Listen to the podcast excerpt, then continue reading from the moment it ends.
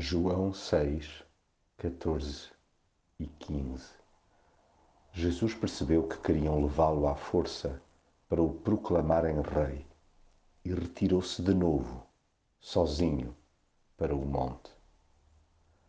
Muitos olham interesseiramente para Jesus em função do que dele possam obter.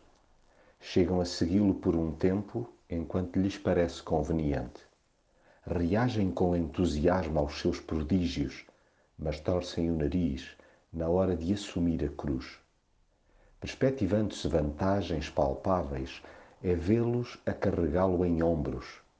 Já na hora do aperto, desaparecem de cena num instantinho. Apoiam-no desde que lhes proporciona o que querem.